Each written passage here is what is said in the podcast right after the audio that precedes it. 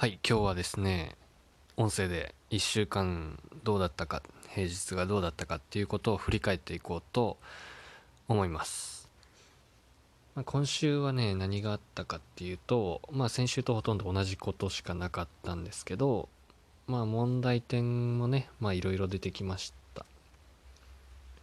塾の問題点は、まあ、自分がですね塾でこう何て言うんだろうな気持ちが乱されるタイミングってどういう時かなっていうのを考えてたんですけど自分的にはその子供がどれぐらい勉強してきたか家で勉強してきたかとか子供が今どういう状況なのかっていうのがはっきりとわからないと結構自分は気持ちが乱されるなということをすごく感じました。要は、まあ、塾に来て子供の成績が伸びる伸びないどちらにしろですね子供がどういうことをしてきたかっていうことが僕も把握できていないとなかなかですねなんかこうモヤモヤとした感じとなんかイライラする感じがすごく出てきてしまうと感じたのでそれを定量的に把握するということを徹底しました。まあこれはまあブランディングの中でも言ってたことなんですけど子供がどれぐらいやってきたかっていうのを僕も生徒も把握しやすくすると。いうことをするために、えー定量化を図っていきました。まずはそのやると決めた教材をどこまでやってきているかっていうことですね。これはまあ実行率の把握とあとはその問題どれぐらい解けているかっていう状態まあ達成率ですね。または習得率ということができますけどそれがどれくらいかなというのを数値で把握するっていうのを徹底しました。そうした結果ですね子供も僕もその生徒がですねどれぐらい勉強しているかまた勉強していないかっていうのが数字でわかるので非常にですね健全だなと思いました。それがなんとなくやってないとかなんとなくやっただと主観的なので全然こう客観性がないんですね。それだと何の議論の意味もないということになるので数値っていう客観的なものにしてですねその数値を見ながらやってるよねとか全然やってないよねとかこれが足りてないとかこれが足りてるとかいうのが話せるようになった結果僕もですねあんまり子供に対して遠慮して喋るっていうことがなくなりました。やっぱどうしてもそのちゃちゃんとしたデータがない状態で勉強してないよねとかいうのがめちゃくちゃ嫌なんですね。それってもう僕の主観になっちゃうんでまあそれが本当にそうだったとしてもね本当に勉強してなかったとしてもなんとなくこう結果とか見て勉強してなかったでしょみたいな言うのはなんかうんあんまり僕は好きじゃないなと思うので今回で言えば実行率がこれぐらいのパーセンテージだったからダメだったんだねっていうことが言えるような状態にしていくということを1週間徹底した結果ですね。まあ非常に気持ち的にはあのいい感じで仕事できたかなと思います、まあ、そういう数値にこだわっていくっていうのは賛否両論あるかなと思うんですけど、まあ、何かしらの結果を出すっていうふうに決めた場合はですねその数値を追うっていうことは絶対に必要なんじゃないかなと思います。例えば陸上でも普通の練習の時にタイムを測るか測らないかでその本番結果が出るかどうかって結構違うんですよね。だからマネージャーさんがいるかどうかっていうのも結構大事で毎回タイム測ってもらえたら自分の練習に対するフィードバックを毎回得られるんで練習の方向性が合ってるかとか練習量が足りてるかとかいうのが毎回わかるんですね。でそれを測ってなかったら主観的になるんで今日はなんとなくよく走れたとかうまくいったとか思っても実際にタイムとかそういう数値で見ると全然ダメだってでそれが本番で分かっちゃうってこともあるんですよね。だから勉強においても点数を上げるっていう目的をね持つのであれば数値で把握しておくと。その人の実行率と習得率っていうのを数字で把握し続けるっていうのはめちゃくちゃ大事かなというのを感じました。だから何かね目標を立てた場合はですね数値を追うっていうのは絶対にやるべきかなと思います。あとはですねまあ、その数値で言えばその実行率を上げるかどうかっていうのがめちゃくちゃやっぱ大事なんですね。結局勉強ってやれば伸びるしやらなかったら伸びないんですけど、まあ、それはみんな分かっててどうやったらやれるようになるかっていうところで悩んでる人が多いんでどうやったら勉強でやれるようになるかなっていうのを考えました。でそこにまあ強制的な要素っていうのを入れる。例えば宿題として出してやってなかったら次の週来た時に絶対に塾の時間内にやらせるとか、まあ、親に監視させしてもらうとか、まあ、そういう強制力をつけるっていうのももちろん大事かなとは思うんですけど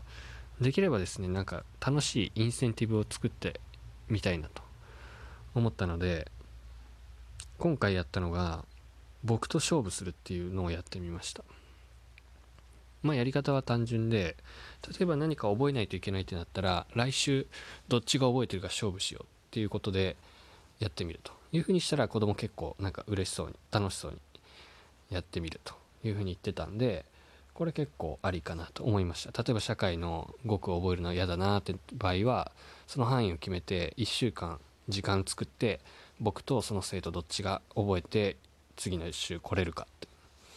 ていうふうにやればまあ楽しめるかなと思いますしまあ僕もねそれぐらい覚えるのは別に大したことないんでまあ楽しみながらできるかなと思いました。あとは例えば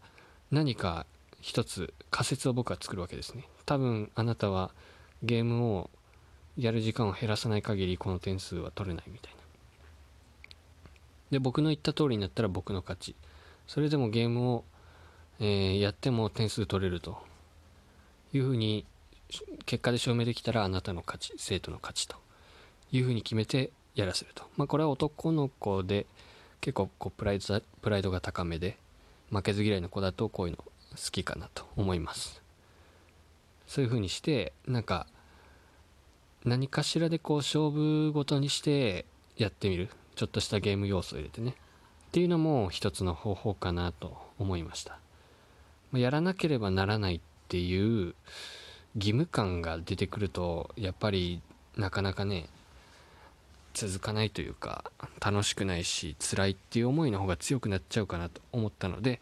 やらなければならないっていう感覚を薄めるなくす。そういう工夫をもっともっといろいろやれていけたらなということを思いました。っていう感じですね今週の取り組みは。はい。まああと今日はね晩飯作ったんですけどあのストーブって鍋ね毎回なんかいろんな場所で僕あの紹介してるんですけど別にストーブの鍋の回し物ではないんですけど本当にストーブのねで作るとマジで何でも美味しくなるんですよね。今日はまず油をひいてそこにニンニクを刻んであと鷹の爪を刻んで油に浸すと。でしばらくにあの香りをね引き立てた後にそこに玉ねぎと人参と、えー、ナスビですね。をみじん切りして入れると。でしばらく炒めた後にその上にひき肉をですね合いびきのひき肉を乗せつつ塩を小さじ2杯振りかけてでその上に小松菜じゃねえわチンゲン菜か。チンゲン菜を、